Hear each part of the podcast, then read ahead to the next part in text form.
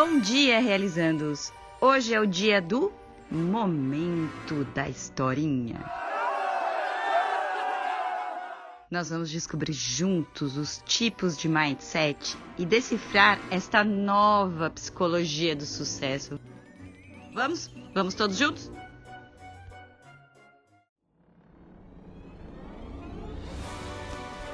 Em homenagem à Copa do Mundo que está acontecendo na Rússia, a historinha de hoje aconteceu em 1941 na Rússia, mas que antigamente se chamava União Soviética. Sob o nome de Operação Bárbara Rossa, a Alemanha nazista invadiu a União Soviética em junho daquele ano. Os caras invadiram com 3 milhões de soldados. Eram eles alemães, finlandeses, romenos, italianos, croatas, húngaros e eslovênios, que formavam um eixo durante a Segunda Guerra Mundial. Então, o eixo era a parte nazista e a aliança era a parte dos Estados Unidos, Rússia, etc. Eles montaram um esquema para invadir a Rússia pelo sul e pelo norte, através do Mar Báltico do norte e o Mar Negro ao sul. Era verão, então eles estavam numa temperatura super tranquila para fazer uma operação de guerra.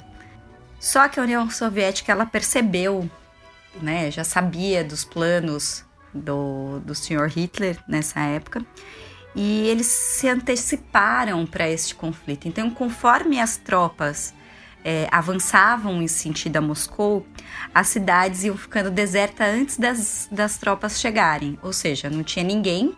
Né? Na maioria das cidades não tinha ninguém e também não tinha mantimento, porque eles tiravam todos os mantimentos da, da, daqueles lugares para que os exércitos não conseguissem chegar até Moscou por conta de comida, água e etc. Todos os perigos da quantidade de pessoas que estavam invadindo a União Soviética foram avisadas a, a, ao governo russo, mas eles ignoraram porque eles tinham um plano que ninguém sabia o que, que era e estava tudo certo. Então os alemães estavam lá, felizões, é, não estavam muito se preocupando com com, com a Rússia, eles achavam que é, eles iam dominar a Rússia muito rápido. E aí eles começaram a promover alguns, alguns massacres durante esse, essa, essa ida até Moscou. Um famosíssimo ficou Leningrado, que atualmente é São Petersburgo, que está inclusive tendo jogo da, da Copa. E é uma das cidades mais bonitas do mundo. E eles estavam lá subestimando o inimigo e indo em sentido a Moscou.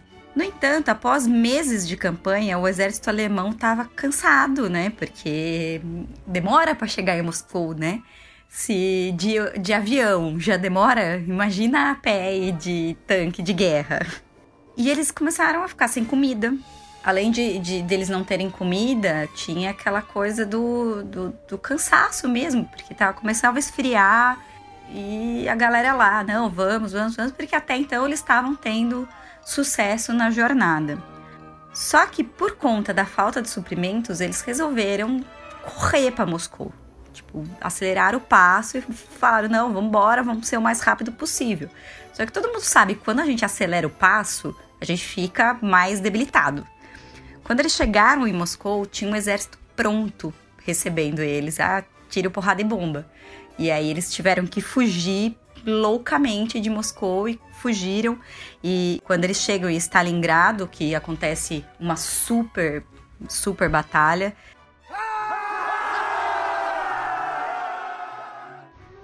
Que a Alemanha perde.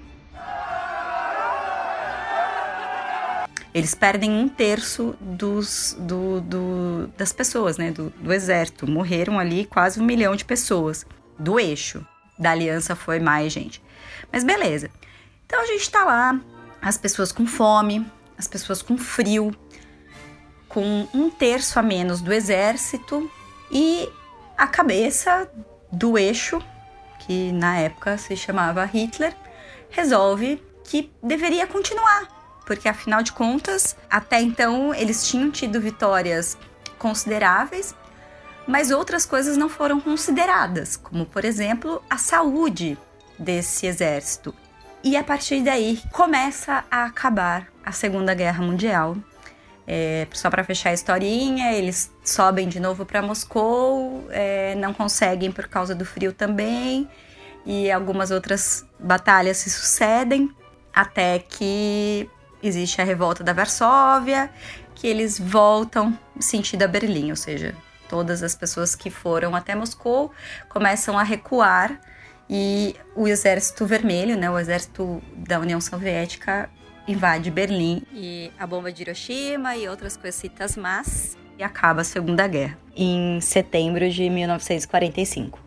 Toda essa historinha é para contar para vocês uma diferença de mindset. E hoje eu sei que por um exemplo extremo, nós vamos avaliar o mindset do Sr. Hitler. Existem dois tipos de mindset: o mindset fixo e o mindset de desenvolvimento agir de maneira a não se preocupar com outros fatores, não se preocupar com a saúde dessa tropa, ou se você for colocar dentro do ambiente corporativo, com a saúde dos seus colaboradores, agir com total inconsequência, não pensando no próximo, pensando apenas no poder, no conflito, é uma característica do mindset fixo.